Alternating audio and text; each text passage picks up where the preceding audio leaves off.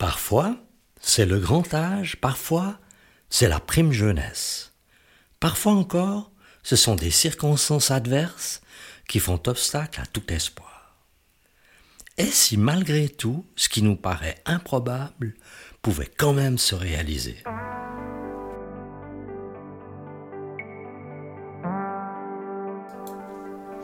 Bienvenue sur Allô la vie, le podcast qui te dit tout sur le Jésus de l'Évangile, cet Évangile qui bouleverse depuis 2000 ans des millions de vies, dont la mienne.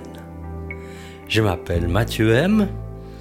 Avec mes invités, je désire te communiquer l'espérance qu'ont fait naître en nous l'exemple extraordinaire de Jésus et sa passion sans limite pour les êtres humains.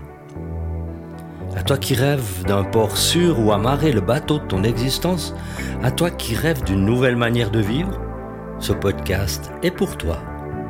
Réjouis-toi donc à l'écoute de Allô la vie, tout sur Jésus.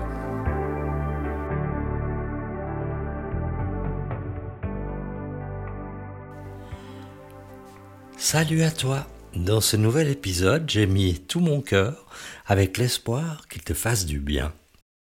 Redis-moi maintenant que tu as une adresse email pour le faire.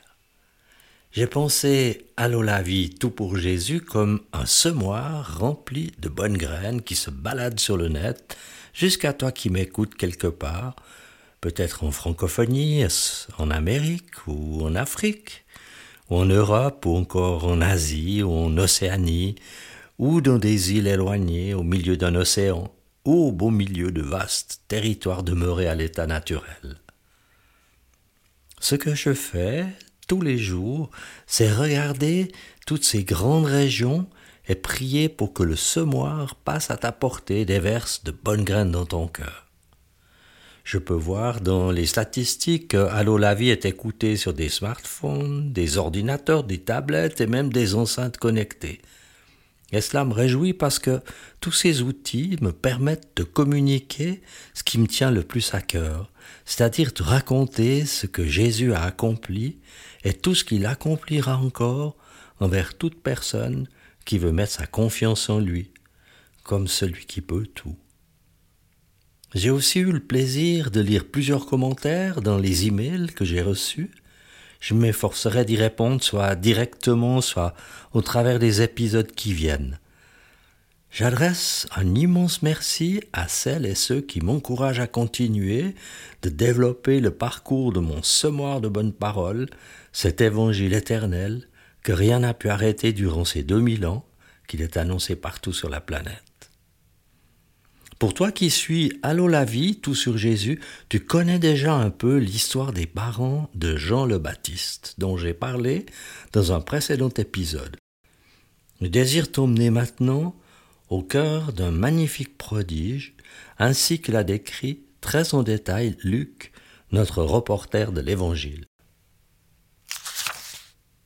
À l'époque où Hérode le Grand est roi de Judée, il y a un couple dont le mari est membre de la famille des prêtres. Il s'appelle Zacharie et sa femme Élisabeth. Ils sont tous les deux déjà âgés, n'ont malheureusement pas d'enfants, parce qu'elle est stérile.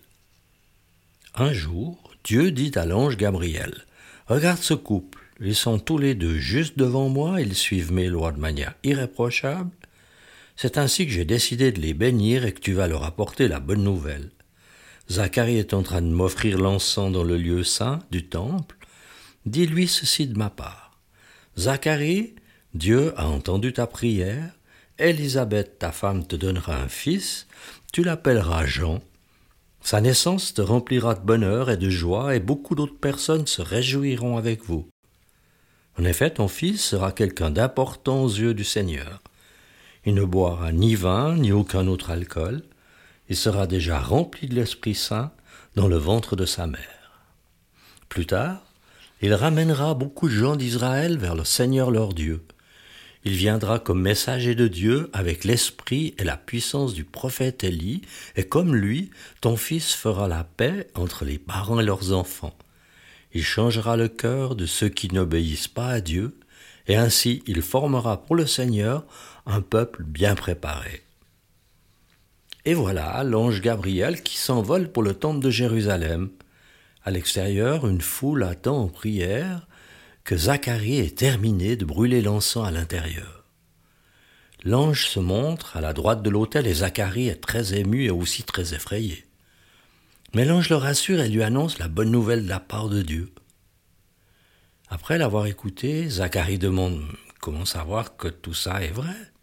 Je suis bien vieux, ma femme aussi est âgée. Et l'ange lui répond Moi je suis Gabriel, je me tiens devant Dieu pour le servir. Il m'a envoyé pour te parler. Mais toi, tu n'as pas cru à mes paroles. Tu vas donc devenir muet, et tu ne pourras plus parler jusqu'au jour où tout cela se réalisera. Oui, ce que je t'ai dit arrivera au moment que Dieu a fixé. Pendant ce temps, le peuple attend Zacharie et s'étonne qu'il tarde autant. Quand il ressort enfin, il est incapable de leur parler, muet, il leur fait comprendre, par signe, qu'il a vu quelque chose venant de Dieu. À la fin de son temps de service dans le temple, il rentre chez lui, et peu de temps après, sa femme Élisabeth devient enceinte. Pendant cinq mois, elle reste cachée dans sa maison. Elle se dit J'avais honte devant mon peuple parce que je n'avais pas d'enfant, mais maintenant, le Seigneur a enlevé ma honte, car il s'est soucié de moi. Quand Élisabeth met au monde un fils, ses voisins, les gens de sa famille l'apprennent. Ils se réjouissent ensemble et louent Dieu en disant Le Seigneur notre Dieu est grand. Il était très bon pour Élisabeth. Quand une semaine plus tard, ils viennent pour euh, la circoncision de l'enfant, ils veulent lui donner le nom de son père, Zacharie. Mais sa mère s'y oppose, disant non, il s'appellera Jean. Ils lui disent Mais personne ne porte ce nom-là dans ta famille. Demande au père comment il veut l'appeler. Par signe, Zacharie se fait donner de quoi écrire et il inscrit Son nom est Jean. Tous sont très étonnés, surtout qu'à l'instant même il retrouve la parole et chante la bonté de Dieu en disant Que le Seigneur, le Dieu d'Israël, soit loué, car il vient secourir son peuple et le libérer en nous donnant un grand sauveur. Il avait annoncé depuis longtemps par la bouche de ses saints prophètes qu'il nous sauverait de nos ennemis et de la main de ceux qui nous détestent. Ainsi Dieu a été bon d'abord pour nos ancêtres et aujourd'hui encore, et se souvient de son alliance sainte et du serment qu'il avait fait à Abraham notre ancêtre, en disant à notre sujet J'arracherai tes enfants aux mains de leurs ennemis, alors ils pourront me servir sans avoir peur, ils pourront être saints et justes devant moi tous les jours de leur vie. Et Zacharie, parlant de Jean, annonça Et toi, mon enfant, on t'appellera prophète du Très-Haut. Tu marcheras devant le Seigneur pour préparer son chemin, et tu annonceras à son peuple le salut de Dieu qui leur pardonne leurs péchés. Oui, notre Dieu est plein de tendresse, de bonté. Il a fait briller sur nous une lumière venue d'en haut, comme celle du soleil levant, une lumière qui éclairera ceux qui vivent dans la nuit et dans l'ombre de la mort. Elle guidera nos pas sur la route de la paix. Tous les voisins sont très impressionnés par ce qui s'est passé et dans toute la région des montagnes de Judée, on raconte ces événements. Ceux qui les apprennent se demandent quelle sera la destinée de cet enfant, car la puissance du Seigneur est avec lui. Et Jean grandit, devient adulte et vit dans un endroit désert jusqu'à ce que, environ trente ans plus tard, il va se manifester au peuple d'Israël comme le messager que Dieu envoie devant son Fils Jésus. On voit ici que Jean le Baptiste reçoit de Dieu une destinée magnifique, qui semblait à première vue totalement improbable. Il lui accorde l'honneur d'accomplir une mission très importante, comme nous le verrons par la suite. Comme ces gens dont il est question, es-tu toi-même impressionné par la puissance que Dieu déploie pour ce couple? Imagine à partir de là tout ce qu'il peut faire dans ta vie à toi. Pour Jean le Baptiste, à première vue, il ne semblait pas y avoir de vie possible, pas plus qu'il n'y avait pour ses parents d'espoir d'avoir un jour un enfant. Et pourtant, Dieu l'a rendu possible, parce qu'il faut bien appeler un prodige qu'il a accompli. Il a vu Élisabeth incapable d'enfanter, être la risée des gens, honteuse d'une situation dont elle n'était pas responsable et sans doute visée par les soupçons du genre. Est-ce qu'elle est maudite euh, ou marquée par une faute impardonnable? Que sais-je encore? Très souvent, les gens se retrouvent abandonnés, rejetés, accablés quand ils traversent une épreuve qui dévoile leur vulnérabilité personnelle. Mais Dieu, au contraire, nous montre tout autre chose dans la manière dont il s'est penché sur le cas de ce couple. Et maintenant, toi, peux-tu croire qu'il se penchera sur ton cas personnel si tu es dans un besoin particulier aujourd'hui? Peux-tu croire qu'il restera à ton côté pour que ce qui te semble fortement improbable advienne quand même dans ta vie? Je te laisse y réfléchir un moment tandis que la musique de fin de cet épisode commence à jouer.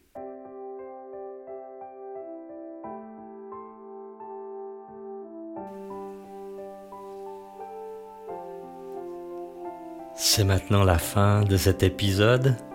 Je te remercie de l'avoir écouté jusqu'au bout. J'espère qu'il te fera du bien.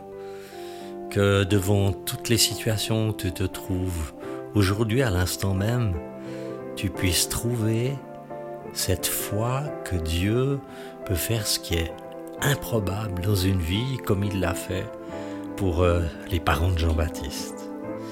Alors, à bientôt sur Allo la vie tout sur Jésus, les informations dont tu as besoin pour les plateformes et pour euh, l'adresse email où tu peux m'écrire sont indiquées dans la description de cet épisode. À bientôt!